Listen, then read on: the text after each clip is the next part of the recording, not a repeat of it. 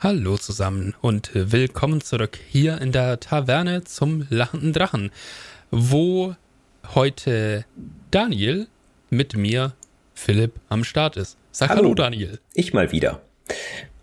It's been a while. Aber äh, ja, Tat. alter Bekannter hier. Ähm, wir haben uns heute ein hm, polarisierendes, buchstäblich Thema oh. rausgesucht, nämlich die alte Diskussion Sandbox oder Railroading.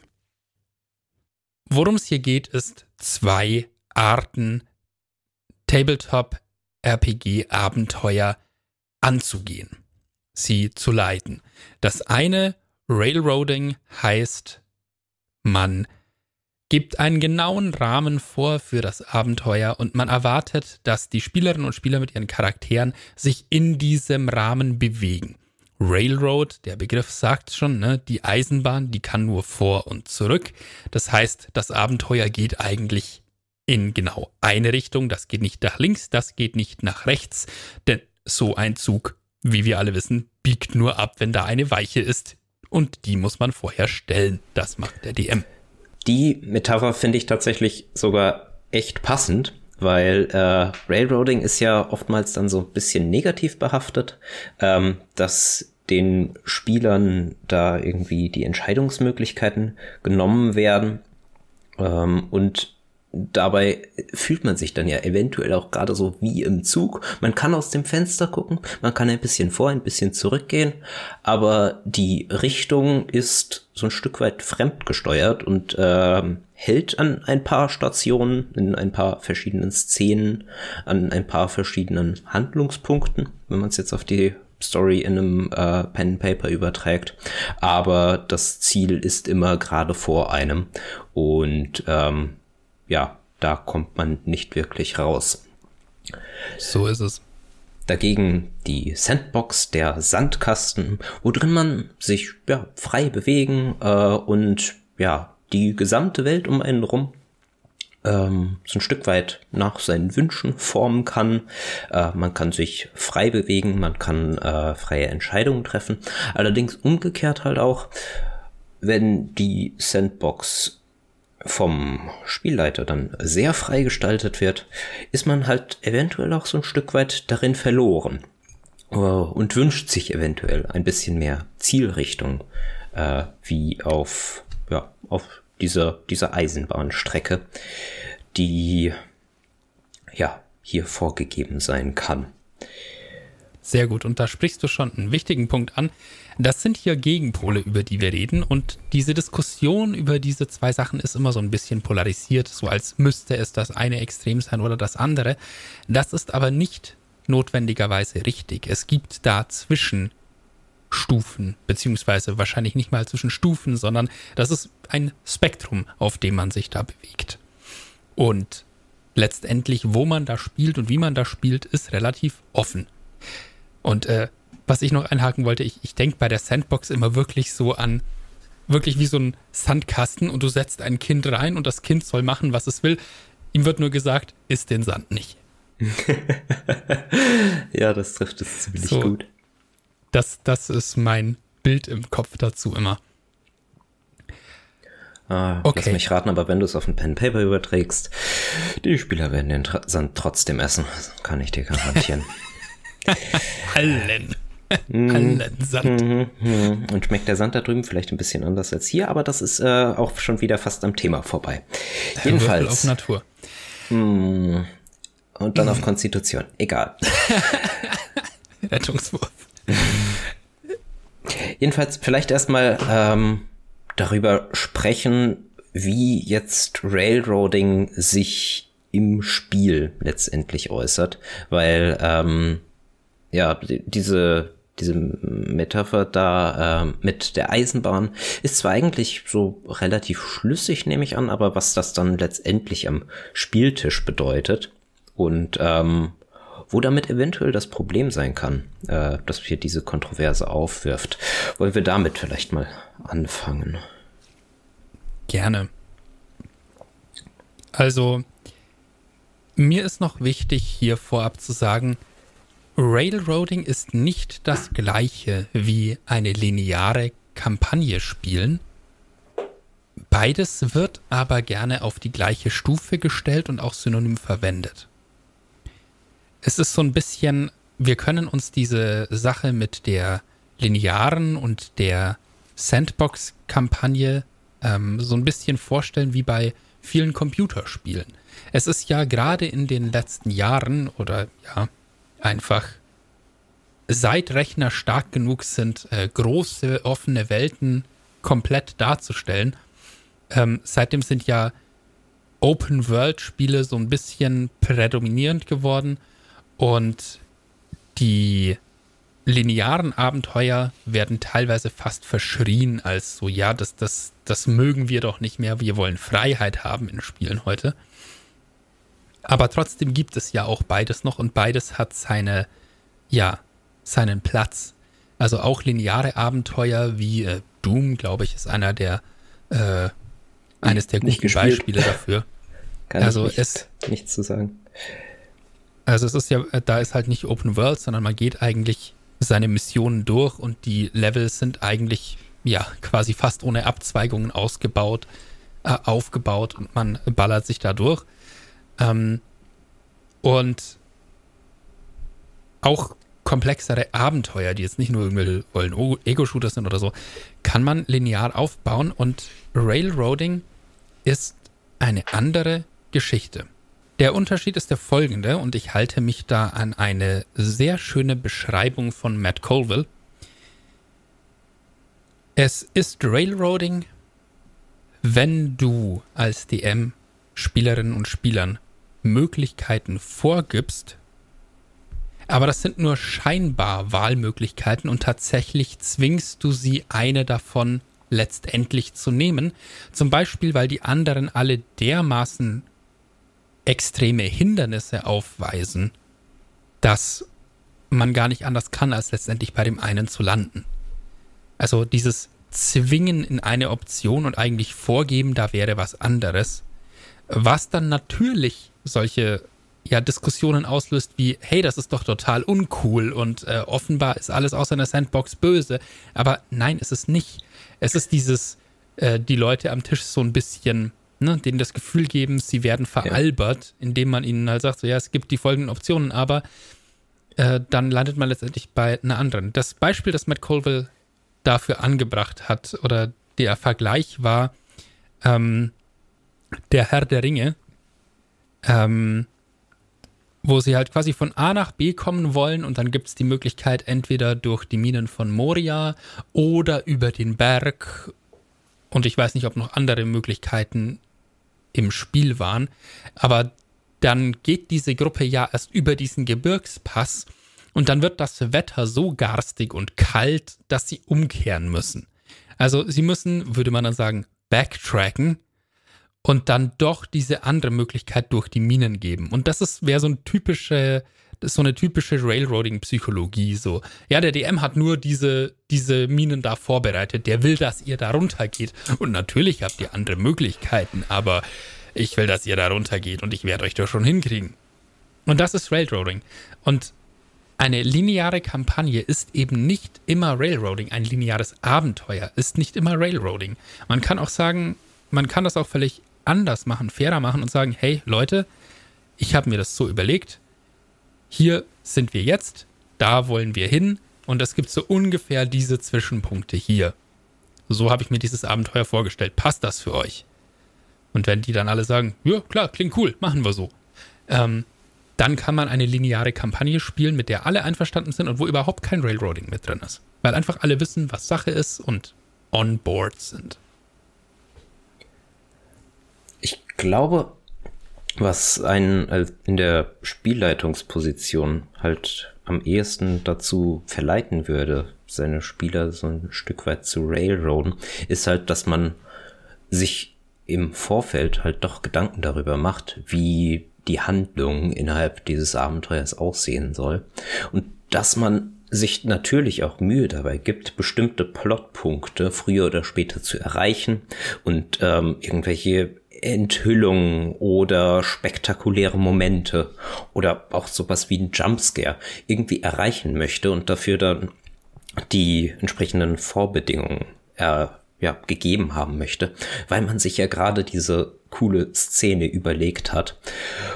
Und was dann halt frustrierend sein kann, wenn man eher in der Spielerrolle ist, ist, dass man gerade eventuell sowohl als Charakter als auch außerhalb des Spiels eventuell irgendeine Idee hat, was man jetzt gerade in diesem Moment Cooles machen könnte.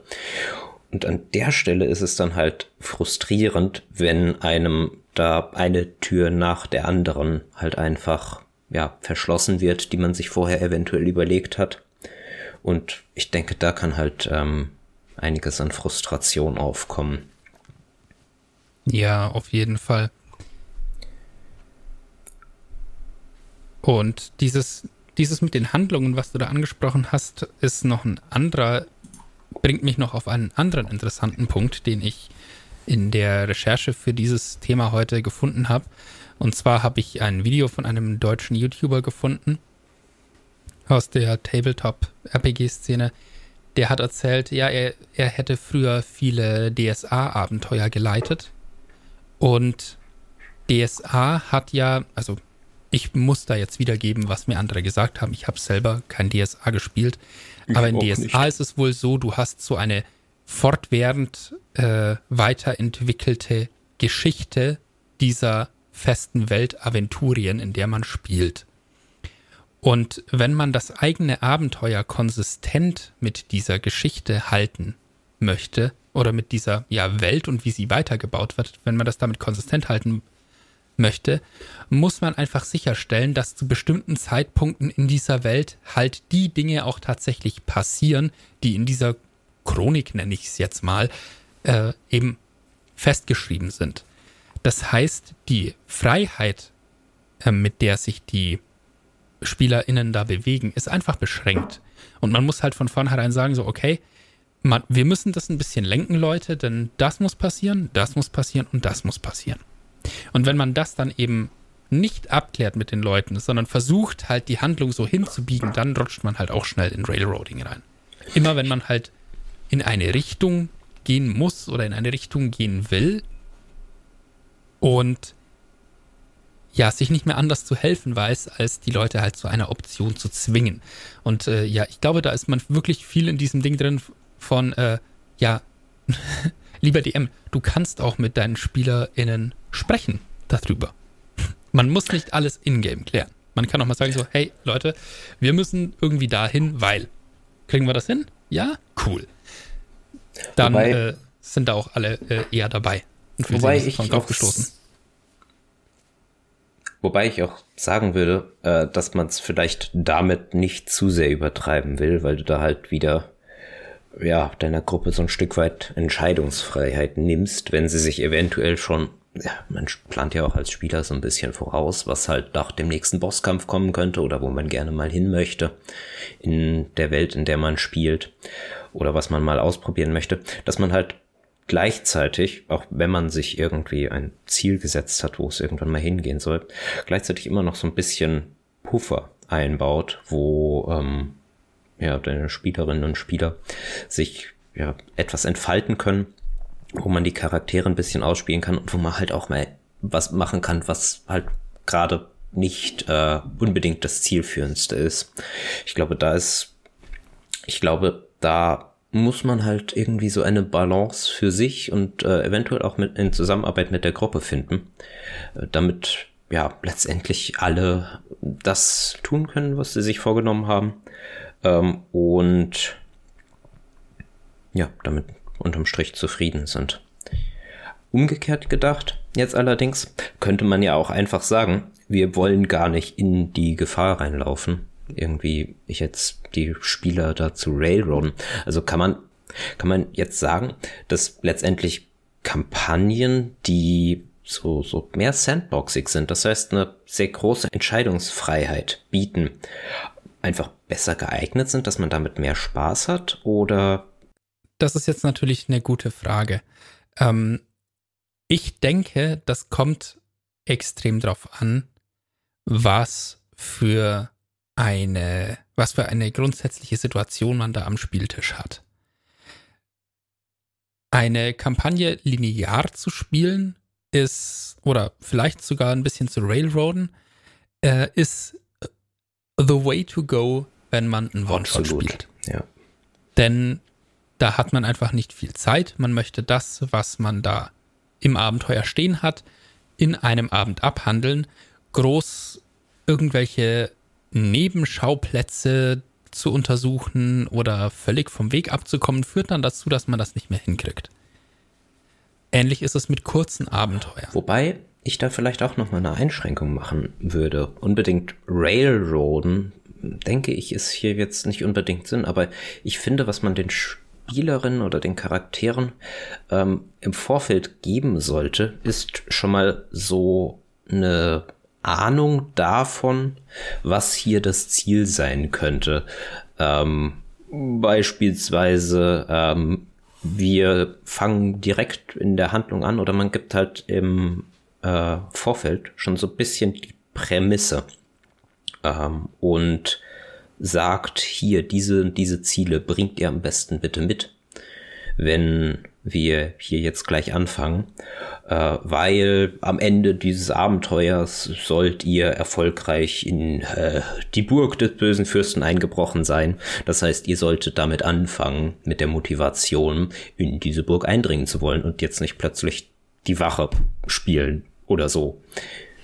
Ähm, allerdings dann halt im Spiel so ein bisschen darauf setzen, dass mit den vorgegebenen Rahmenbedingungen die Charaktere von sich aus dem entsprechenden Pfad folgen wollen ähm, und dass man dann im Spiel selbst, beispielsweise bei der Lösung bestimmter Probleme, doch etwas mehr Entscheidungsfreiheit lässt. Ja. Ähm, und wie du das jetzt schon sagst mit der Differenzierung von, äh, ja, wie linear macht man etwas und kann es nicht trotzdem Entscheidungsfreiheit geben, habe ich auch einen ziemlich coolen Reddit-Beitrag gefunden, der sich angeschaut hat, wie in manchen Computerspielen Sandbox und lineare Elemente verknüpft sind. Da gibt es dann noch zwei coole Beispiele dazu. Die äh, bringe ich dann am Schluss aber erst, wenn wir mit den mhm. Einzelheiten hier durch sind.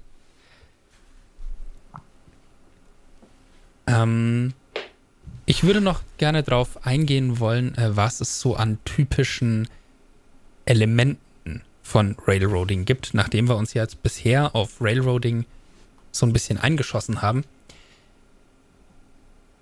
Bei Railroading gibt es ein sehr häufig genanntes Phänomen, nämlich die Illusion of Choice, die Illusion der freien Wahl. Was bedeutet das? Das heißt, du kannst wählen, wohin du abbiegst, aber der DM setzt seinen einen geplanten Schauplatz genau dahin, wo du hinläufst, egal wo du hinläufst. Das heißt, der DM tut so, als hättest du eine Wahl, aber tatsächlich hast du keine. Das wird dir aber so der Plan des DM nie auffallen, denn du gehst in diese eine Richtung, dann passiert was und damit haben sich dann diese anderen Optionen erledigt, weil du bist ja schon abgebogen. Ich finde, das ist ein sehr eleganter Weg, äh, eine Railroad einzubauen, weil ja letztendlich den Spielern oder zumindest den Charakteren ja nichts dadurch verloren geht, ähm, dass man ja kein, kein Abenteuer verpasst, das man irgendwie am Ende eines bestimmten Pfades erwartet hätte, sondern dass man im Vorfeld halt so ein bisschen blind in eine Richtung geht und, und man hofft, dass man am Ende dieses Planes dann ja irgendwie in der Handlung voranschreitet. Aber wenn der Weg dahin noch unklar ist, kann man als DM ja dann ja den Weg, den man vorgesehen hat, als nächsten Schritt, der bislang noch unbekannt war, einfach platzieren. Ja. Das Problem mit dieser Illusion of Choice ist natürlich, sorgt dafür, dass deine SpielerInnen da nicht dahinter kommen. Ja. Denn wenn sie einmal das Gefühl haben, dass du so einen Move bringst, werden sie immer vermuten, dass du diesen Move bringst, wenn du irgendwelche, ja, Auswahlen anbietest. Und dann haben wir halt das Problem, dass die SpielerInnen dann das Gefühl haben, ja, ich habe hier überhaupt keine Agency, ich habe hier überhaupt keine Möglichkeit, irgendetwas zu beeinflussen mit meinem Charakter. Und das ist dann ein sehr unschönes Gefühl. Deswegen habe ich das auch selber noch nicht eingesetzt, dieses Illusion of Choice, weil ich mir denke, uh, da kommt man in ein ganz schwieriges, ganz schwierigen Sachverhalt rein und weiß nicht, ob ich, ich finde es cool vor allem eventuell so ein Stück weit schwierig, meine bisherigen Pläne so weit anzupassen, dass es immer noch authentisch wird in dem jetzt neuen Kontext, wenn die Spieler eine Abzweigung genommen haben, die man so nicht gesehen hat. Und gleichzeitig halt noch hinzubekommen, ähm, dass ja alle Punkte perfekt passen. Äh, beispielsweise, wenn man sich halt für irgendwie einen Ort äh, eine Liste an Charakteren überlegt hat, alle mit Namen und äh, ja, die Spielercharaktere sich allerdings entschieden haben, einmal über die Grenze ins nächste Reich zu reisen und die Leute hier eigentlich ganz anders heißen würden, ähm, dass sowas dann nicht mehr passt oder dass halt ähm, eventuell irgendwelche geografischen Ideen, die man hatte und eventuell Karten, die man vorbereitet hat, nicht mehr passen würden. Und ja, da, deswegen wäre ich an der Stelle auch etwas vorsichtiger damit. Was man an der Stelle, denke ich, durchaus legitim machen könnte, ist, dass wenn die Gruppe einen, ähm, eine Abzweigung nimmt, die man nicht vorhergesehen hat, dass man dann halt einfach an dieser Stelle für heute einen Cut macht und äh, offen kommuniziert, hier, das und das habe ich nicht vorbereitet. Das muss ich erst tun. Wir machen hier nächstes Mal weiter. Also, das finde ich immer, ist ein, ja, nicht, nicht unbedingt der eleganteste Weg, um das zu lösen, aber durchaus vertretbar, weil die Spieler, mit denen man spielt, wissen ja in der Regel, dass man nicht die gesamte Welt, also zumindest out of character wissen sie das, dass man nicht die gesamte Welt bis ins letzte Detail vorbereitet hat. Und meiner Erfahrung nach es kann immer mal wieder so ein bisschen mürrische äh, Reaktionen hervorrufen, wenn man sich schon drauf gefreut hat, heute lange noch spielen zu können. Aber meiner Erfahrung nach trifft es meistens dann doch auf Akzeptanz und Verständnis. Ja, wobei wir da dann auch schon wieder auf einem in einem größeren Scope unterwegs sind und ja schon fast in so ein Sandboxing reinkommen. Also wir sind ja immer noch bei, ja, Railroading, also du hast wirklich so, da ist man ja bei dieser Illusion of Choice Sache ist ja man ja tendenziell in einem kleineren Scope unterwegs, wo man halt nur sagt so, ja, ich möchte, dass das der nächste Schritt ist und da kriege ich euch jetzt hin. Nein, absolut. Ähm, ich, ich dachte, ja, so, man, man könnte das natürlich für beides verwenden. Man könnte jetzt äh, einen komplett neuen nächsten Handlungsschritt oder eine neue nächste Szene entwerfen. Oder man könnte halt einfach die Zwischenzeit dazu nutzen, die bereits erledigte Vorbereitung kurzerhand entsprechend an den, an die neuen Umstände anzupassen. Also man, man muss deswegen ja seine Pläne nicht komplett über den Haufen werfen, aber ich finde in so einer Situation das spontan authentisch äh, improvisiert anzupassen, fände ich ein bisschen schwierig. Ähm, kann mir gut vorstellen, dass einem dabei so, so Details, ausreichend Details durchrutschen, dass es sich dann für, ja, diejenigen, die für die Spieler nicht, nicht so ganz passend anfühlt. Weitere Elemente von Railroading. So typische Merkmale dabei sind, wir haben Steuerungsmechanismen in dieser Art von Spielstil, auch in linearen Spiel, also jetzt mal das Railroading nicht so ne, hm.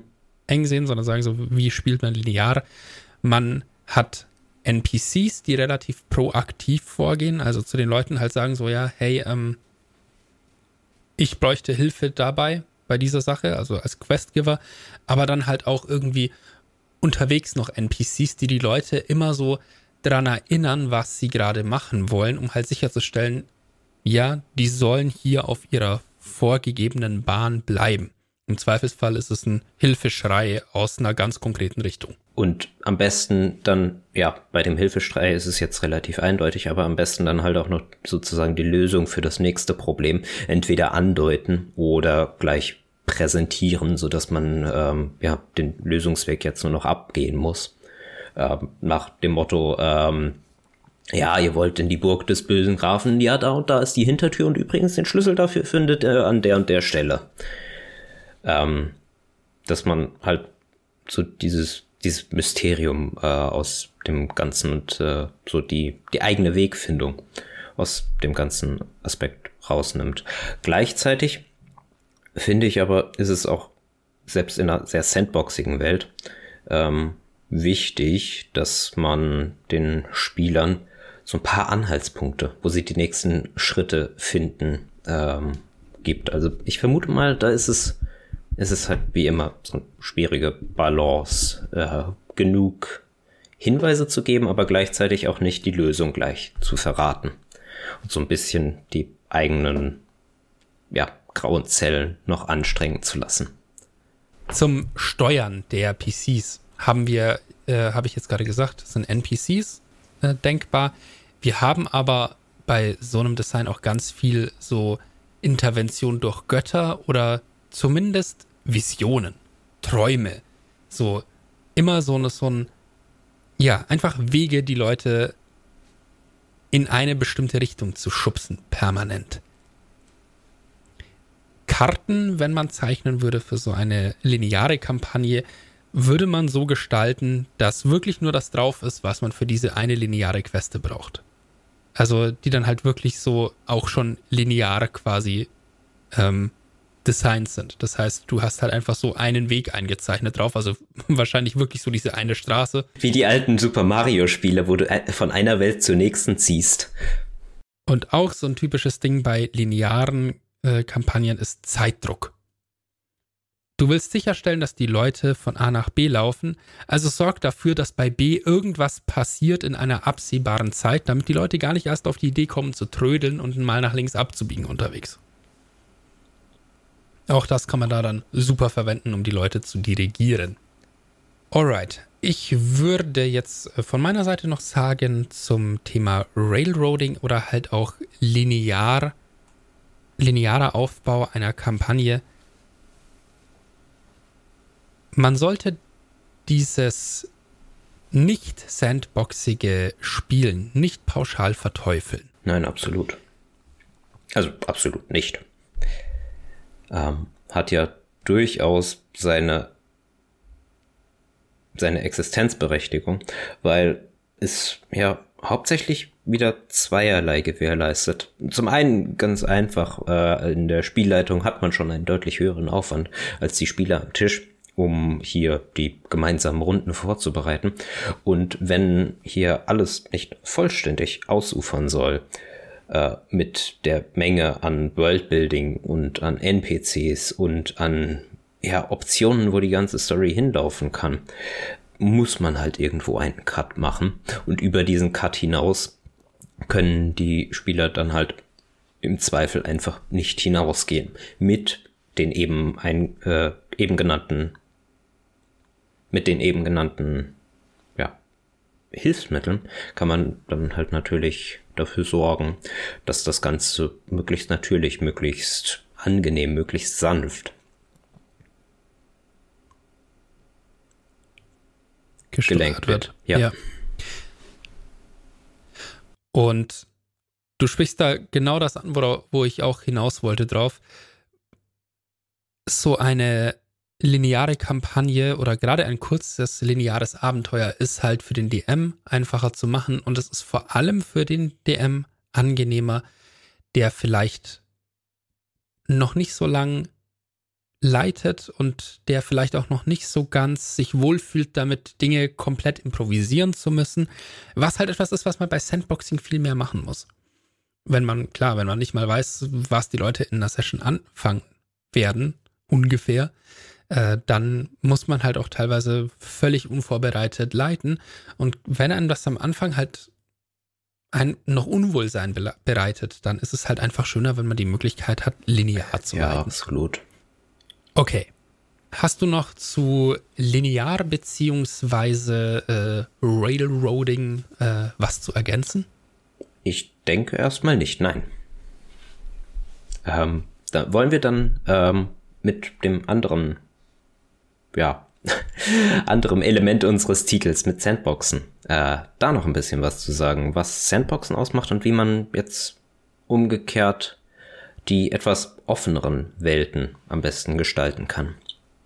Und was dafür eventuell nötig ist. Bei Sandboxen muss ich immer, muss ich immer voll an einen Boxer denken, der auf so einen Sandsack oh, shit. Sandboxen. Ja, ich muss bei Sandboxes immer an Minecraft denken, aber ich glaube, Minecraft ist noch mal eine Ecke freier und äh, ist für eine Pen-Paper-Kampagne dann doch etwas zu offen, die Welt. Ich glaube, ich glaube, eine yep. sinnvolle Größe der oder sinnvolle, ein sinnvoller Freiheitsgrad der Welt ist mehr so Skyrim für die Computerspieler unter euch. Okay, jetzt muss ich doch schon auf das äh, zurückkommen, was ich da angekündigt hatte fürs Ende. Oh je. Denn eines der Beispiele da drin ist tatsächlich Skyrim. Ist ein gutes Beispiel. Und zwar in diesem Reddit-Post steht hier Sandbox Railroading versus Linear Agency, a case study using video game examples. Das ist äh, ein bisschen großspurig ausgedrückt, aber da gibt es diese, äh, also das wird hier genannt Railroaded Sandbox Skyrim. Und zwar steht hier, ja klar, du hast eine riesige offene Welt. Und du kannst da überall hinrennen. Aber sobald du eine spezifische Quest annimmst, ist die völlig linear. Ähm, oder wie es hier ausgedrückt ist, railroaded all to hell. ja. Also es definitiv. gibt super wenige wirklich bedeutungsvolle Entscheidungen, die man treffen kann, die irgendeinen echten Effekt auf die Welt haben. Und du musst halt für jede Questline, musst du halt irgendwelche bestimmten Sachen einfach machen. Ja, um, um das Und vielleicht äh, noch mal etwas zu verallgemeinern für diejenigen, die jetzt nicht Skyrim gespielt haben. Ähm, bei solchen ja, scheinbaren Sandboxen hat man dann halt äh, womöglich mehrere Handlungsstränge, die man äh, nachverfolgen kann. Äh, und hat jetzt auch nicht unbedingt so den Druck, also zumindest im Falle von Skyrim, einen Handlungsstrang, sobald man ihn einmal angefangen hat, bis zum Ende abzuarbeiten, sondern man hat halt den du eben genannt, äh, den Zeitdruck, den du eben genannt hattest, hat man hier halt gar nicht, sondern man kann zwischen dieser Hauptquest und dieser Hauptquest, okay, nicht unbedingt Hauptquest, aber wichtigeren Quest, ähm, hin und her wechseln. Man kann gehen, wohin man möchte. Ähm, aber wenn man einem dieser Handlungsstränge folgt, ähm, dann ist das letztendlich Laufe zum Punkt A, Laufe zum Punkt B, ähm, töte diesen Drachen und äh, komm danach zurück. Und dann passiert halt irgendwie eine Cutscene und äh, danach ist die Handlung etwas fortgeschritten und man darf zum nächsten Punkt gehen. Ja. Als anderes Beispiel wird hier die Mass Effect Serie genannt und da ist dann die Rede von Linear Agency. Und da wird halt äh, gesagt oder wird die These aufgestellt, es ist völlig anders. Du hast eigentlich ein recht äh, linear aufgebautes äh, ja, Missionsvorgehen, Mission nach Mission mit ein paar Sidequests drin. Ähm, aber du hast immer wieder sehr bedeutungsvolle Entscheidungen zu treffen, die sich dann ganz krass in der Welt auswirken und die Welt verändern. Und das ist ja, das ist ja diese Frage von Agency. Also ich hatte das mal irgendwo erwähnt. Es gibt zwei Arten, äh, wie übel oder wie nett ein Setting ist, äh, zu unterscheiden. Es gibt erstmal so dieses äh, Light and Dark, also wie düster oder wie leicht, wie hell ist eine Welt und du hast dann aber auf der anderen Seite halt auch die Achse, du kannst als Individuum nichts erreichen, bis hin zu, du kannst als Individuum alles verändern. Und das ist dieses Agency-Ding. Das heißt, äh, während halt hier, hier wird die These aufgestellt, in Skyrim hast du zwar unglaubliche Freiheit in dieser Welt, also örtliche Freiheit, du kannst eigentlich überall hingehen, aber wenn du mal irgendwo was anfängst, ist eigentlich ziemlich klar, wie es ausgehen wird. Oder da gibt es vielleicht ein, zwei Möglichkeiten oder vielleicht eine Sache, die du abzweigen kannst, aber das hat dann auch nicht so krasse Auswirkungen in der Welt normalerweise. Während halt gesagt wird, ja, bei Mass Effect dagegen hast du halt so ein recht lineares Spielgeschehen, aber du hast halt immer wieder zwischendrin Entscheidungen, die du treffen musst und die sich dann auswirken. Das heißt, ähm, hier haben wir eben dieses Ding, ne? So, es gibt nicht Sandbox und Railroad und du hast das entweder oder, sondern es gibt total viele Mischformen. Es gibt nicht nur irgendwas dazwischen, es gibt beides zusammen zu verschiedenen Anteilen. Mm. Moment.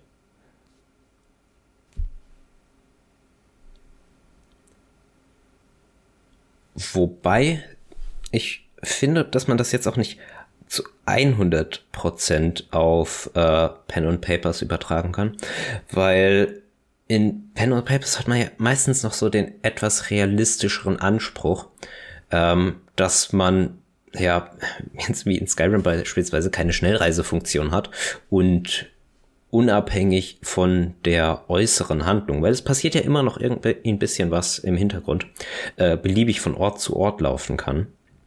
Jetzt äh, spielen wir hier allerdings äh, weniger Videospiele, sondern halt mehr äh, Pen Papers am Tisch mit Leuten, wo man halt so ein bisschen anderes Vorgehen doch dabei hat. Und da stelle ich mir jetzt an der Stelle gerade die Frage, äh, was kann man daraus mitnehmen aus diesen verschiedenen Anteilen von, von Sandbox in manchen äh, Aspekten des Spiels und äh, Railroads in anderen Aspekten des Spiels. Was kann man, wie kann man das Ganze auf jetzt Pen und Papers übertragen? Ich würde sagen, was man hier auf jeden Fall übernehmen kann, ist dieser Punkt mit der Linear Agency, also diese, diese Mass Effect Sache. So, ähm, wir hatten ja gesagt, Railroading bedeutet irgendwo auch, du hast nicht nur ein lineares Abenteuer, sondern du hast eigentlich auch keine Möglichkeit der einzelnen SpielerInnen, das zu beeinflussen, was da passiert. Während dieses Mass Effect Beispiel halt zeigt, du kannst eben schon die Möglichkeit des Einzelnen haben, Impact zu haben, Dinge zu verändern mit Entscheidungen, die sich in der Welt auswirken, obwohl du da nicht ultimative Freiheit hast, überall hinzugehen. Und das verdeutlicht halt, ja, äh, es ist eben nicht korrekt, dass ein lineares Abenteuer immer auch in Anführungsstrichen railroadig ist, sondern du kannst schon sagen, ja, es ist relativ klar, dass das von hier nach hier geht. Ihr habt einen klaren Auftrag, dem müsst ihr letztendlich hier nachgehen, so ist das gedacht. Aber was für Entscheidungen ihr dazwischen drin trefft, und diese Entscheidungen biete ich euch als DM an, die bewirken dann etwas in dieser Welt. Und dann kannst du halt sagen, okay, ich habe keinen Bock, eine Sandbox zu spielen mit meinen Leuten, da habe ich nicht die Zeit für. Ich will aber schon, dass die die Möglichkeit haben, etwas zu bewirken mit ihren Charakteren. Und so kann man das ganz gut kombinieren. Also da finde ich, kann man von dieser, von diesem Computergame echt etwas lernen für das Leiden. Jetzt haben wir über den einen Gegenpol gesprochen, sind schon so ein bisschen auf dieses Zwischendrin eingegangen. Und jetzt gucken wir uns noch an, was äh, ist die Sandbox. Der Sandkasten, in den man das Kind reinsetzt und sagt, du darfst alles machen außer den Sand essen und dann ist es trotzdem der Sand. Was gehört zu Sandboxing dazu? Also es ist ja grundsätzlich so dieses, du hast da eine offene Welt, die Leute können prinzipiell fast überall hingehen. Ähm, also gehört dazu, man muss improvisieren an vielen Stellen. Da gehört dazu, dass man Orte manchmal recycelt, sagt man, oder Handlungsstränge recycelt, weil man sich einfach gedacht hat, die gehen jetzt in die eine Richtung, dann biegen sie anderswo ab und man denkt sich, äh, okay, da hatte ich eigentlich was vorbereitet dafür, aber ich behalte das mal im Hinterkopf, vielleicht kann ich es woanders wiederverwerten und irgendwie reskinnen oder sowas. Das gehört dann dazu. Zu Sandboxing gehört, Entscheidungen sollten Auswirkungen auf die Welt haben, denn die Welt baut man ja sozusagen, je nachdem, wo die Leute hingehen. Und dann sollte das halt auch, dann können zum Beispiel die Aktionen, die Taten der Charaktere ihnen vorausgeeilt sein und entweder Meinungen beeinflusst haben oder sogar, ja, die Welt selbst. Ähm, Sandboxing, das ist eine Sache, die ich ja etwas spät gelernt habe, die man aber sich echt hinter die Ohren schreiben sollte, wenn man Sandboxing spielen möchte oder eine Sandbox-Welt anbieten möchte. Ähm, Cloud bei Game Design und auch bei ähm, zum Beispiel TV-Serien oder anderen Büchern, insbesondere in Bezug auf, wie kann man einen, eine offene Welt begrenzen. Es gibt so viele Videogames, bei denen man über das Anfangsareal erstmal nicht hinauskommt, weil da irgendein Felssturz den Ausgang aus dem Tal blockiert.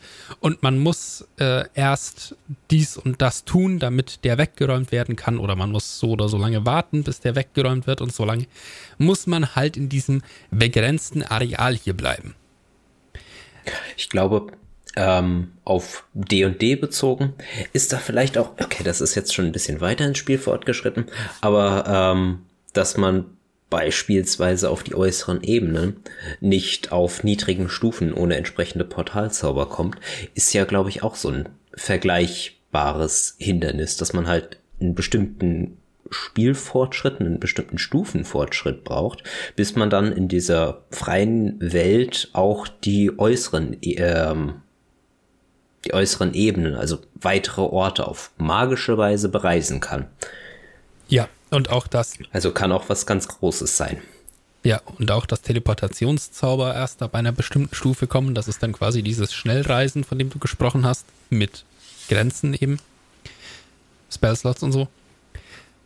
Genau. Also eine Sandbox zu spielen heißt nicht zwangsläufig, dass man eine gesamte Welt immer vorbereitet haben muss. Wenn man mit einer Sandbox das erste Mal eine Sandbox spielt und man gibt den Leuten Level 20 Charaktere, dann ist man selber schuld. Denn dann musst du die ganze Welt, dann hast, dann musst du die ganze Welt vorbereiten, denn die können dann alles. Du hast gemeint, Improvisation wäre wichtig. Ich glaube, die können dann nämlich noch mehr als das, was du als alles äh, dir gedacht hast.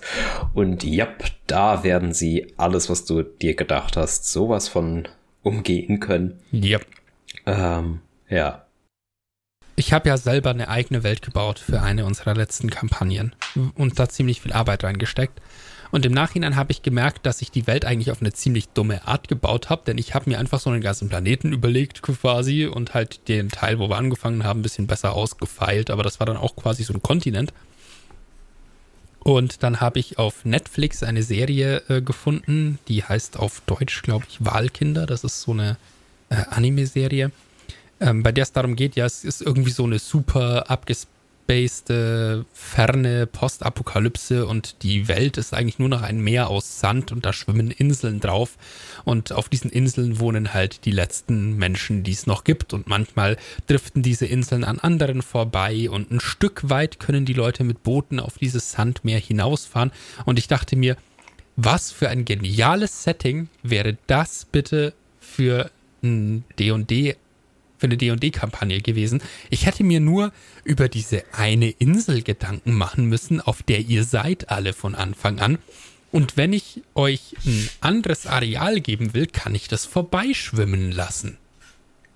Also so dieses, es ist ja. völlig abgetrennt, wie weit die Leute kommen. Und trotzdem kann man halt sagen, ja, aber was ihr jetzt auf dieser Insel macht, das könnt ihr euch überlegen. Das ist halt natürlich begrenzt, ähm, aber da gibt es halt NPCs, mit denen könnt ihr interagieren, ähm, zu denen könnt ihr Bindungen aufbauen und so weiter. Und äh, ich habe Bock, da diverse andere Sachen für euch zu bauen, aber ja, die lasse ich dann halt vorbeischwimmen, wenn es mir gerade passt und wenn ich gerade wieder was Neues reinschmeißen will. Und dann könnt ihr die entweder Wobei. vorbeischwimmen lassen. Gut, dann ist das halt so. Ähm, aber das ist dann, das ist dann auch so ein Ding, wo wir dann in dieses, ist das noch Sandbox? Also, obwohl das buchstäblich dann Sandwelt wäre. Oh. Ne? Ist das dann noch wirklich Sandbox oder ist das schon fast linear, weil du bestimmst, ne, wann kommt da was vorbei? Und mit solchen, ich habe auch mal ein Buch gelesen, in dem äh, gab es ein vergleichbares Setting. Die Erde war komplett mit einem dichten Nebel ähm, bedeckt und in diesem Nebel haben Monster gehaust und keine Menschen mehr. Und die Menschen, die es noch gab, die waren in riesigen Städten, die auf irgendwelchen Berggipfeln errichtet worden waren. Und der einzige wirkliche Verkehr zwischen diesen äh, ganzen Städten waren halt Luftschiffe. Äh, und da hast du auch diese ganz starke Begrenzung. Und klar, du kannst die Leute mal irgendwie crash landen lassen, Bruch landen lassen in so einer, ja, äh, in so einem nebelbedeckten Gebiet und dann müssen sie da so lange aushalten, bis sie gerettet werden oder sowas. Aber du hast einfach nicht dieses Jahr, die können überall hinlaufen. Nee, das machen die nicht lang. Die gehen da drauf. Und die werden schnell merken, dass sie umdrehen müssen, wenn da übel, übel der Ansturm an Monstern kommt oder so. Also, man kann eine Welt relativ offen gestalten, theoretisch, aber man kann das auch geografisch hm. einfach ganz krass begrenzen, wenn man es geschickt baut. Was denke ich auch eine, ja, relativ äh, praktische und einfache ähm, Weltbegrenzungsoption wäre, wären Sprachbarrieren. Also jetzt vielleicht äh, bei Welten wie äh, bei Settings wie Dungeons and Dragons nicht ganz so gut geeignet, weil man da magisch ähm, ja das Ganze relativ schnell überwinden kann, es sei denn, man verbietet gerade diese Zauber. Aber dass man halt einfach sagt, eine Sprache wird nur ein gewisses Stück weit gesprochen. Und wenn du woanders hin willst, mit den Leuten da kommunizieren möchtest und dich nicht nur auf eigene Faust in einem generischen, ja, in einer generischen Wildnis durchschlagen willst, ähm, dann musst du halt erstmal ein bisschen Zeit aufwenden, um eine Sprache zu lernen und damit halt in das nächste Kapitel kommen zu können. Das ist auch ein interessanter. Also, dass diese Barrieren zwischen zwei Regionen nicht unbedingt physisch sein brauchen. Ha. Ja, ich, das, das ist, glaube ich, gar nicht so einfach umzusetzen im Spiel, beziehungsweise den Leuten so halt auch klar zu kommunizieren, äh, weil die dann vielleicht sagen, ja, ich laufe da trotzdem rein. Aber äh, es ist ein interessanter Ja, im Zweifel mit Händen und Füßen. Also es muss nicht physisch sein, ja? Ja, das, ja. gib mir einen Wurf auf, äh, was heißt Performance auf Deutsch? Aufführung. ja, auftreten. Ähm, Der Bari kriegt alles hin, ich selbst glaube, äh, das Überwinden von Sprachbarrieren. Ich glaube, was hier äh, Sandboxes und ja, Railroads oder lineare Kampagnen so hauptsächlich unterscheidet, ist halt, wie man an das Ganze rangeht, inwieweit man ja die, die Handlung im, im Voraus plant und inwieweit man das Ganze sich ja entweder erst entwickeln lässt oder ja, halt zumindest noch so ein paar Entscheidungsoptionen den äh, Spielern dann lässt, wo sie jetzt als nächstes hingehen möchten oder äh, was sie sich gerne als nächsten ja, Handlungspunkt, als nächste Queste ähm, heraussuchen oder sich wünschen würden.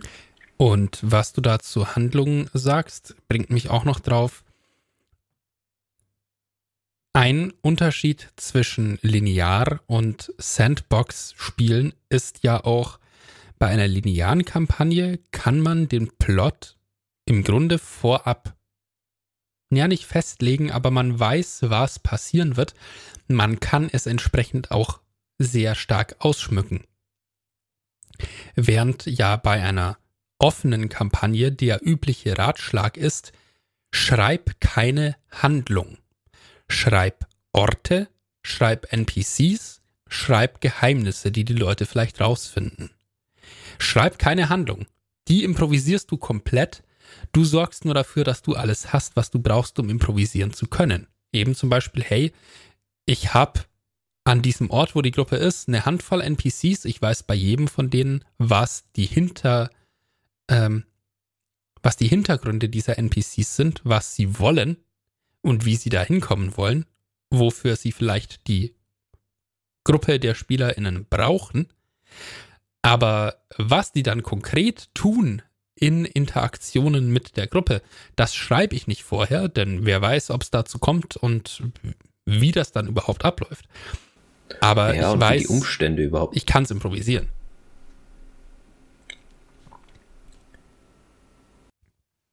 Also das, das äh, ich habe mich ja eine Zeit lang relativ obsessiv mit, wie gestaltet man Kampagnen äh, beschäftigt und Bücher gelesen, noch und nöcher dazu.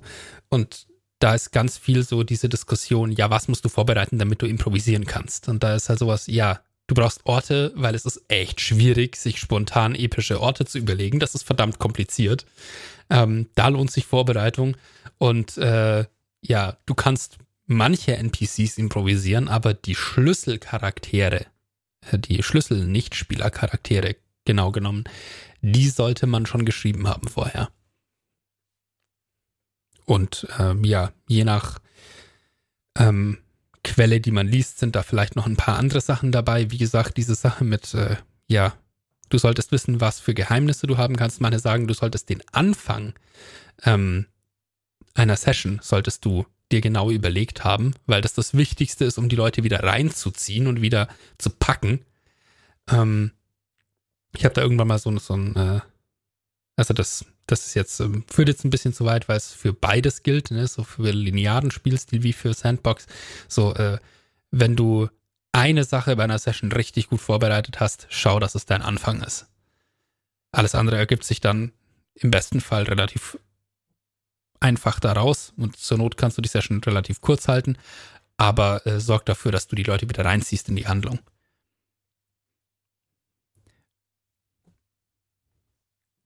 Mm. Aber das ist halt was, was bei der Sandbox tierisch wichtig ist. Sorg dafür, dass du alles hast, um improvisieren zu können. Denn Improvisation kannst du bei Sandbox halt nicht umgehen.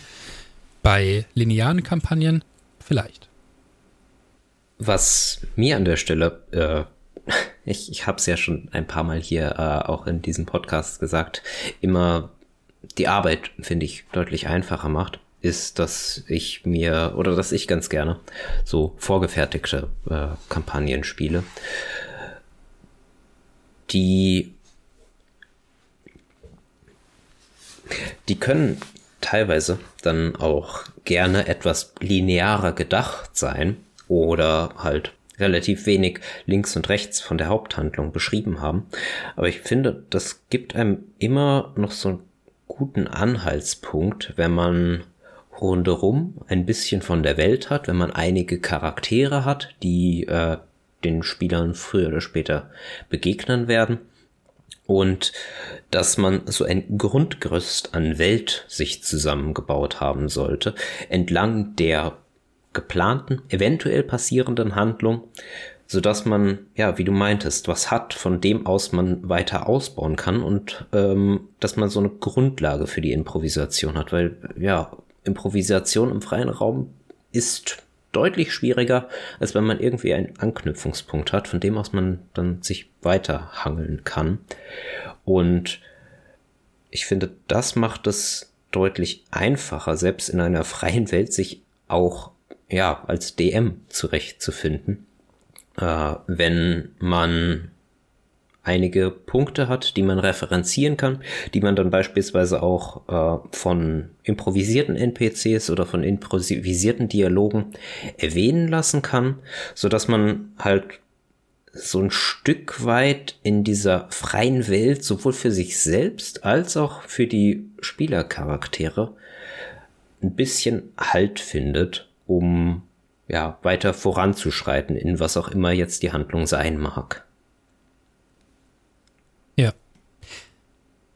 Ich denke, wenn wir uns dieses, diese Gegenüberstellung Sandbox und Railroad angucken und wo wollen wir da spielen ähm, am Tisch, ist es, glaube ich, auch echt nochmal eine gute Idee, sich verschiedene Abenteuermodule anzugucken, wenn man die Möglichkeit hat. Und unter uns gesagt, die Möglichkeit hat man immer, wenn man solche Abenteuer in Suchmaschinen eingibt, findet man immer eine Möglichkeit, das ganze Ding als PDF anzugucken. Da können ja, genau. Du meinst die offiziellen Läden, wo man solche Sachen als PDF kriegt. Natürlich. Was sollten wir hier auch äh, sonst erwähnen? Ja, also es gibt diverse Wege äh, zur Not, sich äh, das anzugucken. Worauf ich hinaus will, ist auch offizielle Abenteuermodule, zum Beispiel von Wizards of the Coast, haben in aller Regel eine Zwischenlösung zwischen linear und Open World beziehungsweise Sandbox. Denn ich denke jetzt zum Beispiel an Rime of the Frost Maiden. Äh, Gab es das in der deutschen Variante? Ich glaube, das gibt es in der deutschen Variante inzwischen, aber nein, ich weiß auch nicht, wie es auf Deutsch heißt. Naja, das mit Auril, dieser Frost-Halbgöttin und. Ähm, das mit der Eule drauf. Ja, genau. Da ist es ja auch so, da kommst du ja auch erstmal in so ein, in diese Ten Towns, ne, im Eiswindtal, diese zehn Städte, ähm, und kannst dich da frei bewegen, kannst halt Sachen rausfinden und so. Äh, also das ist ja erstmal ein großes offenes Areal und dieses Sandbox-Feeling ist da ja wirklich drin, auch insofern, als dass drauf geschaut wird, so wie kommst du da von A nach B, was passiert unterwegs, das ist ja da total wichtig. Du hast diese, diese Umweltgefahren wie Lawinen und sowas damit drinnen. Aber gleichzeitig, wenn du dann ins Inhaltsverzeichnis schaust, wie dieses Abenteuer-Modul gegliedert ist, dann hast du da schon so ein, ja, hier ist dein erstes Areal, in dem du bist im Laufe dieser Kampagne. Hier ist das zweite, hier ist das dritte und hier ist das vierte, wo das Finale ist. Also, ähm, ich weiß da hast jetzt nicht, du dann wieder deine Inseln. Hm, ich weiß nicht, ob es die Inseln sind. Das ist sicherlich jetzt auch, äh, wie man drauf schaut, so die Frage. Aber es ist auch so, es geht auch so ein bisschen in diese Skyrim-Richtung. Also es kann schon sein, dass du da eine super offene Welt hast, wo du überall hinlaufen kannst. Aber damit du zu dem interessanten Kram kommst, ähm, auf den dieses Abenteuer hinausläuft, musst du dich halt dann auch irgendwo hin bewegen. Also äh, dann ist es halt ja. schon wieder so, so, ja, du, du hast da Areale, in denen du dich frei bewegen kannst, ne? Aber letztendlich äh, hast du dann nicht wirklich einen Antrieb, da nochmal zurückzugehen oder nicht wirklich die Alternative da und da hinzugehen und beides bringt dich voran, sondern du hast schon so ein, ja, äh, am Ende der Hauptqueste steht halt diese eine Sache und das ist an diesem Ort. Das ist in Skyrim meines Wissens genauso. Die Welt mag noch so offen sein, damit du das Ding fertig spielen kannst, musst du irgendwann an Ort XY sein. Wobei fertig in Skyrim relativ ist, aber das ist eine ganz andere Geschichte. Oder viele Geschichten, um genau zu sein. Ja, ja, du hast äh, durchaus recht. Aber für solche Strukturierung der Abenteuer kann man sich ja auch, wenn man Homebrew was bauen will, abgucken und sich sagen, ja, okay, wir haben da schon eine offene Welt, aber äh, ich habe hier diesen einen ganz klaren Gegenspieler und ich weiß, wo der hin will, was sein Endziel ist sozusagen.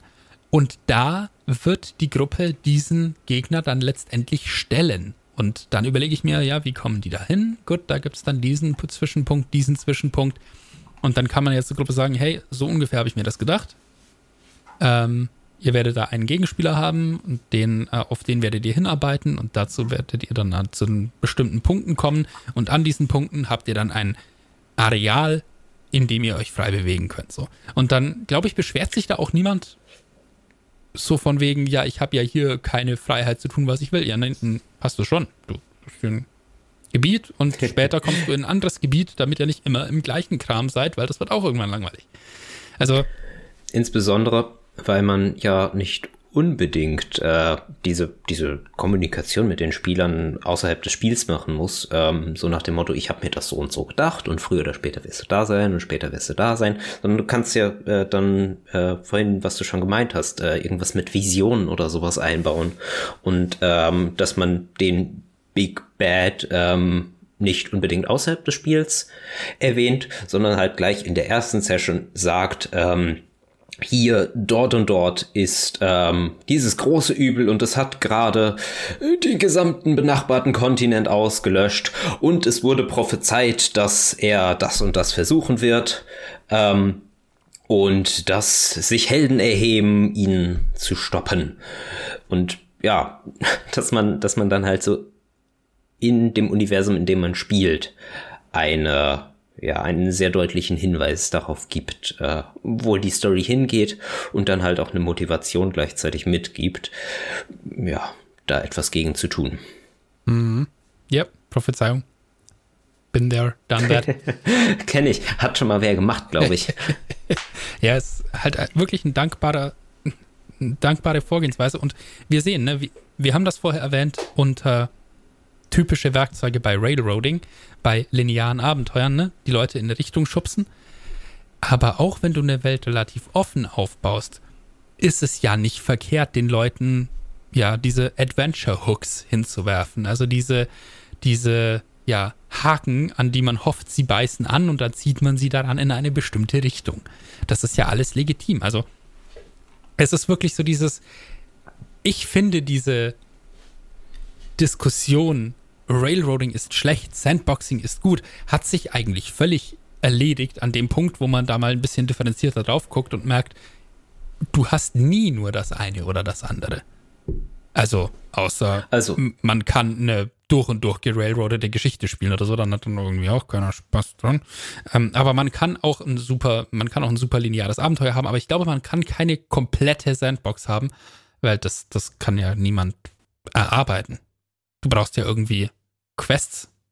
Also doch, ich glaube, man kann eine komplette Sandbox haben, aber man kann in einer kompletten Sandbox keine, das ist deutlich schwieriger, in einer vollständigen Sandbox eine epische Geschichte zu erzählen. Ganz einfach, weil ja, die, die Charaktere sich die Geschichte selber suchen müssten und man auf die Geschichte nicht vorbereitet sein kann und die halt Schritt für Schritt geplant hat, sondern immer halt nur auf das reagiert, was die Spieler gerade tun.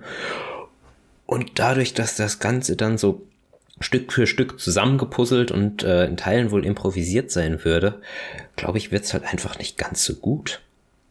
Ja. Und umgekehrt, wenn man halt vollständig darauf setzt, dass man eine vorgebaute Geschichte hat und äh, die halt ihre Plotpunkte hat, die ihre Höhen und Tiefen hat und ähm, die halt so gewisse Schlüsselmomente haben muss, um eine gute Geschichte zu sein, die die Spieler dann erleben können, dann kann man auch genauso gut ein Buch schreiben. Ja, das ist exakt das Ding. Oder lesen. Denn es geht Oder ja lesen. darum, ne, zu spielen, Dinge zu bewirken. Und was du gerade noch auch noch gesagt hast mit äh, Sandbox und das, das funktioniert dann nicht mehr so, da ist mir aufgefallen, wir konzentrieren uns hier ja immer auf D und D und da stimmt das. Es gibt aber ja Spiele, in denen man sehr viel sandboxiger spielen kann, zum Beispiel Iron Thorn, gerade wenn man es ohne Spielleitung spielt, wo dann eben viel von der Handlung tatsächlich oder auch vom Spielfortschritt über das Würfeln auf Zufallstabellen passiert. Und wo das ganze Regelwerk halt darauf ausgelegt ist, dass das so funktioniert. Aber bei diesen klassischen äh, D20-Regelwerken wie eben DD, Pathfinder, Starfinder etc., da ist es da ist es schwierig, komplett Sandboxing zu machen oder da hat das einfach Grenzen. Da geht es darum, ne, du hast halt einfach den Spielleiter, der die Geschichte erzählt ähm, andere Regelwerke haben das nicht. Das heißt, da kannst du vielleicht wirklich komplett Sandbox spielen und dann ergeben sich die Dinge halt aus dem, was man würfelt. Das stimmt. Allerdings umgekehrt auch, ja. Jetzt wäre so, um das Ganze abzuschließen, noch meine Frage an dich. Was spielst du denn gern, beziehungsweise umgekehrt, was leitest du gern? Und wieso und was machst du dafür? Ja, das ist jetzt eine gute Frage. Ähm, ich glaube. ist, ist irgendwie halt auch immer so die Sache, äh, wenn man so zurück überlebt, was man gespielt hat, das mal äh, objektiv einordnen zu wollen. Ja, war das jetzt Sandbox? War das gerailroadet? Wie habe ich mir das damals eigentlich gedacht? Ich weiß nicht, irgendwie so, während man dann leitet oder spielt, macht man sich irgendwie über solche Sachen in dem Moment wenige Gedanken. Ich zumindest. Ja, beziehungsweise als ich geleitet habe, glaube ich, war mir diese Differenzierung auch noch nicht so stark bewusst. Ähm ich glaube, also wir hatten ja zusammen in unserem, unser erstes großes Abenteuer und bis heute das, was wir am längsten gespielt haben, war ja vorgefertigtes Setting, vergessene Reiche und ich vermute, ich vermute, das war relativ linear, allein schon, weil ich eigentlich immer ziemlich genau wusste, wo will ich euch hinhaben. Ne? Also es gab diesen Abschnitt, wo man durch den Schattensaum gegangen ist als Gruppe, aber das hatte ich halt auch schon so vor. Ähm, dass dieser, dieser Abschnitt passiert. Ja. Und das war eigentlich schon immer so ein Austauschen von, ja, hier sind eure Hooks, dass ihr ungefähr wisst, wo es lang geht. Und dann habt ihr die meistens ergriffen und seid denen nachgegangen. Und letztendlich hatten wir ja alle Spaß dabei.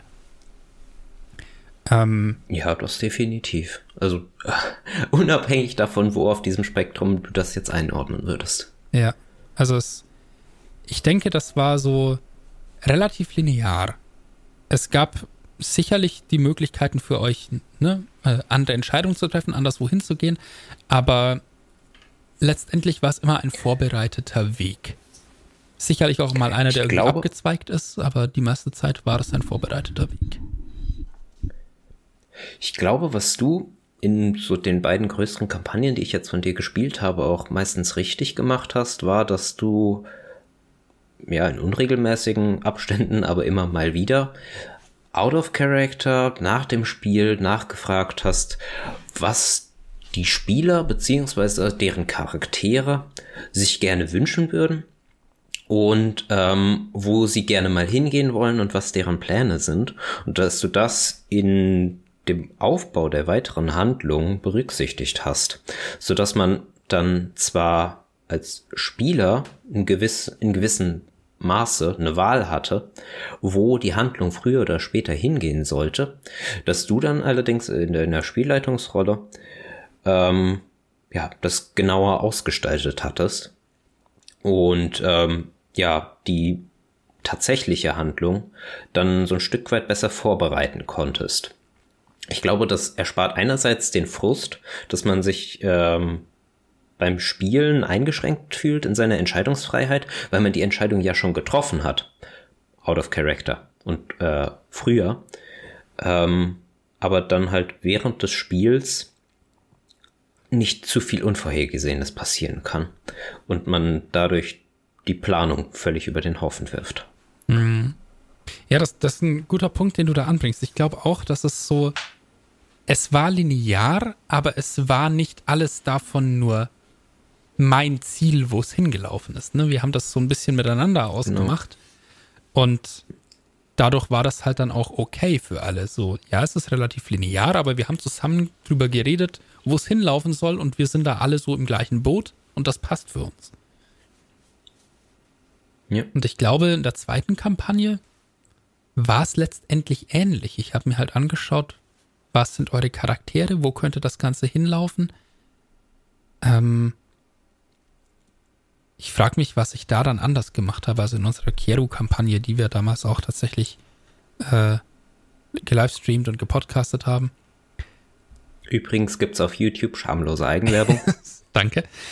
Ähm, ich glaube, da ging es auch in der Richtung. Also es war auch eine relativ linear aufgebaute Kampagne, wo ich wusste, wo soll das Ganze hinlaufen, wo ich im Kopf hatte, so diese Orte gibt es, wo ich euch gerne später noch hätte. Ähm, wo ich aber halt auch geschaut habe, okay, was treibt eure Charaktere an? Wie kann ich das so bauen, dass es für euch passt, dass ihr da auch Bock drauf habt? Also ich glaube, ich glaube, mein, mein Spielstil ist wahrscheinlich wirklich so ein relativ linearer Spielstil, aber ich baue diese Kampagne dann oder ich versuche diese Kampagne trotzdem schon um die Charaktere herumzubauen und was deren Ziele sind also ich glaube, was man daraus mitnehmen kann, äh, so als Lektion ist so ein Stück weit, dass man zwar seine eigene Handlung bauen kann und die kann auch gerne äh, eher Richtung linear tendieren, aber dass man dabei nicht aus den Augen verlieren sollte, dass man das Spiel letztendlich ja nicht alleine spielt und auch wenn man mit einer ja besonders herausragenden Handlung ähm, der Gruppe, wenn sie diese erlebt, äh, eine schöne Erfahrung bieten möchte, dass man gleichzeitig im Hinterkopf behalten sollte, dass die Spieler dahinter ja auch noch so ein bisschen Teil dieser Welt sein wollen und sich ähm, ja die, diese Agency dabei haben wollen, also diese Selbstbestimmung haben möchten, äh, dass sie diese Welt auch ihren eigenen Vorstellungen entsprechend so ein Stück weit anpassen können. Ja, ja. Das ist definitiv ein Ding. Wie handelst du das denn auf der anderen Seite? Also was äh, ein Uff. Unterschied, den wir ja machen, ist, ähm, oder was uns so ein bisschen unterscheidet, ist, ich habe tatsächlich noch nie ein Abenteuermodul geleitet, obwohl das jetzt etwas ist, was ich für zukünftiges Leiten definitiv vorziehen würde, einfach weil da so viel cooles Worldbuilding und NPC, NPC bauen schon für einen erledigt ist. Also man spart einfach enorm viel Zeit, hat aber halt einfach schon coolen Stuff, mit dem man arbeiten kann. Ähm, und ich glaube, ich bin mittlerweile ähm, ungebunden genug an das, was da konkret steht, dass ich mich trotzdem traue, da mein eigenes Zeug reinzuschmeißen. Und ich glaube, dann kann man Module gut spielen, äh, wenn man sich nicht mehr eisern daran hält. Ähm, und du hast viele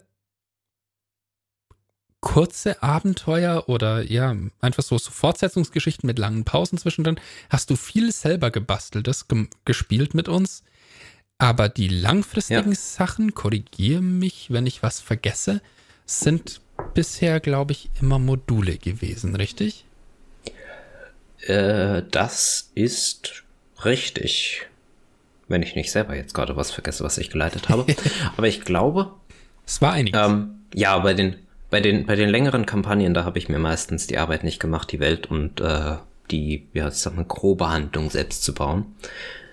Ähm, aber ich glaube insgesamt vom Stil her äh, habe ich dann doch schon so Favoriten ähm, und so eine bevorzugte Richtung, wie ich es gerne leite. Ähm, und ich denke, das geht ein bisschen mehr in die sandboxigere Richtung als bei dir. Wobei, ja, es ist auch wieder so eine Definitionssache, weil wie ich gerne leite, ist, dass ich grob eine Welt definiere und dann am Anfang sowohl innerhalb der Welt als auch mit den Spielern am Tisch einfach direkt besprochen, direkt sage, was so die Prämisse oder das Ziel dieser Kampagne sein sollte. Derzeit leite ich zum Beispiel ähm, das Verlies des wahnsinnigen Magiers, äh, Dungeon of the Mad Mage. Das ist letztendlich ein riesiges 20, paar 20 Eben großes äh, Verlies. Die Ebenen einzeln auch äh, sehr weitläufig. Ähm, mit der Prämisse, dass die Charaktere als Helden versuchen sollen, ganz nach unten in diesem äh, Dungeon zu kommen, weil es da die größten Schätze, die größten Kuriositäten, wie auch immer gibt. Und dass man den Charakteren halt am Anfang einmal so dieses Ziel vorgibt, ähm, halt auch in Session Zero, dass man sagt, hier eure Charaktere, die ihr mitbringt, bitte das und das.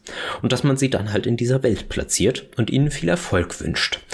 Dann sind sie auf sich selbst gestellt und müssen ähm, ja, den Weg dorthin selber finden. Ich meine, bei so einem Dungeon, der halt immer wieder eine Ebene nach der anderen nach unten führt, äh, ist der Weg relativ klar. Aber was man auf dem Weg dorthin findet, wo man abbiegt, ähm, ob man eventuell Sachen überspringt und dann, wie äh, die Situation, wo wir jetzt gerade sind, halt ein bisschen rein spielmechanisch ähm, auf einem zu niedrigen oder zu hohen Level, weil es geht ja immer weiter nach unten, aber die Charakterstufen gehen nach oben, egal, ihr wisst, was ich meine, äh, landet.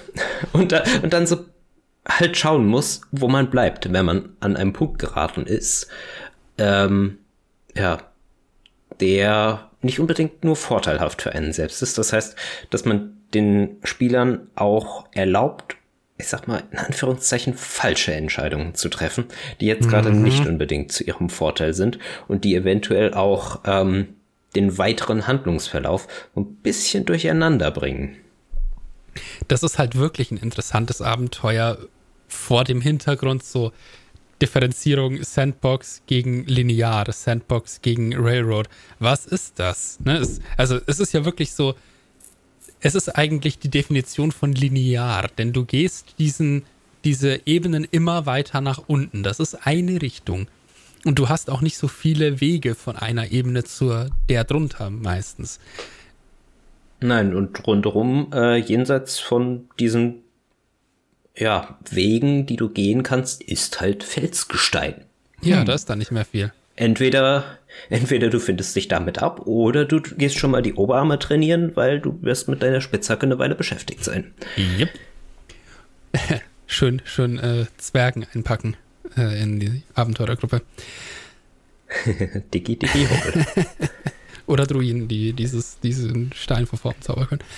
Jedenfalls wirklich interessant, sich vor dem Hintergrund anzugucken, ja, was ist jetzt, ist das jetzt Sandbox, ist das jetzt Railroad? Und es ist immer irgendwo beides. immer.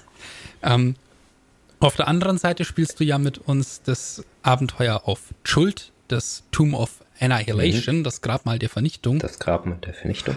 Äh, das ist ja so eigentlich das Sandbox-Modul von D&D 5, oder? Nach dem, was ich gehört habe, äh, ja, so in etwa.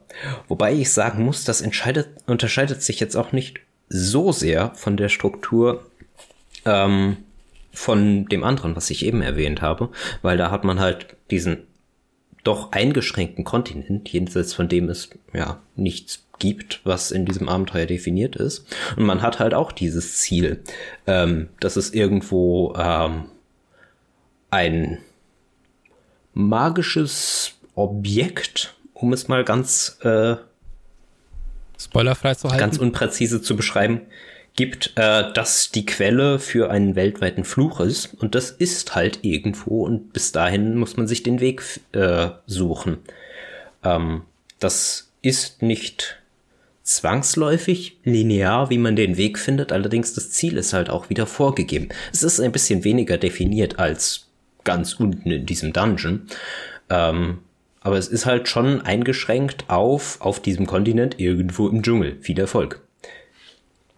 Ja. Ja, gleichzeitig und, hat man aber halt viel ja. herumirren ne? und äh, erstmal finden ja. müssen, wo das ist. Man hat mehr Survival-Elemente drin. Also ich glaube, so die Leute, die wirklich gerne Open World spielen, kommen da mehr auf ihre Kosten. Aber gleichzeitig mhm. ist selbst dieses Modul, das als das Sandbox-Modul halt eigentlich bekannt ist, wieder so ein Zwischending zwischen Linear und Sandbox. Wie alles. ja, definitiv. Alright. Ich glaube, worauf es hinausläuft, ist letztendlich einfach, dass man den Spielern so ein Stück weit so, dass man mit den Spielern sich absprechen muss, wie viel Freiheiten man ihnen gibt und dass die Freiheiten zwar einerseits nicht null sein sollten, also so eine komplette Railroad, dass sie gar keine eigenen Ideen mit einbringen können.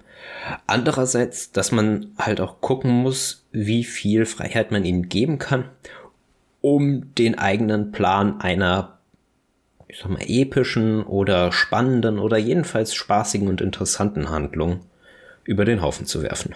Ja. Und wir sind wirklich wieder bei diesem Ding, dass ich immer wieder gerne erwähne, bei allen möglichen Folgen, es läuft immer darauf hinaus, redet miteinander. Also nicht nur in Character, sondern klärt von Anfang an wirklich in diesen Session Zeros, okay, wie sieht dieses Abenteuer ungefähr aus? Passt das für euch? Also, ne, es ist so, wie offen ja. ist das? Wie linear ist das? Wie ist die Stimmung da drin? Wie wird dieses Abenteuer so ganz ungefähr ablaufen. Ähm, also wie du jetzt beim äh, Grabmal der Vernichtung, dass man da halt vorher einfach sagt, hey, das Ganze läuft ungefähr so ab, ihr startet, äh, ihr fahrt per Schiff auf diese Insel, ihr seid dann da in der Stadt, bekommt da eine Queste, könnt euch in dieser Stadt umsehen und dann werdet ihr erstmal eine Weile im Dschungel unterwegs sein, um halt irgendwo Hinweise auf so ein Artefakt zu finden und dann kommt man vielleicht irgendwann auch noch in ein paar Dungeons. Das ist ungefähr, wie das abläuft. Ist ja auch nicht schlimm, wenn die Spieler das am Anfang so ein Stück weit ja, wissen, also sozusagen gespoilert werden, was auf sie zukommt. Ähm, weil ich glaube, auf dem Weg dorthin werden noch reichlich Überraschungen warten. Auf jeden Fall und auch am Ziel selbst durchaus noch. Und ja. Ähm, das krasse Negativbeispiel, was ich da im Kopf habe, ist das erste Mal, dass ich D&D gespielt habe, ähm, war so eine dann irgendwann abgebrochene Kampagne von Curse of Strahd, der Fluch des Strahd. Barovia, oh. äh, Vampire, Gothic Horror. Kennt man, ist ja quasi mhm. der Klassiker. Kannte ich damals noch nicht, weil ich völlig neu in diesem Hobby war. Aber du hast davon erzählt, ja. ja. Und da ist vorher überhaupt nicht gesagt worden, was wird da ungefähr passieren und was ist das ungefähr für ein Abenteuer.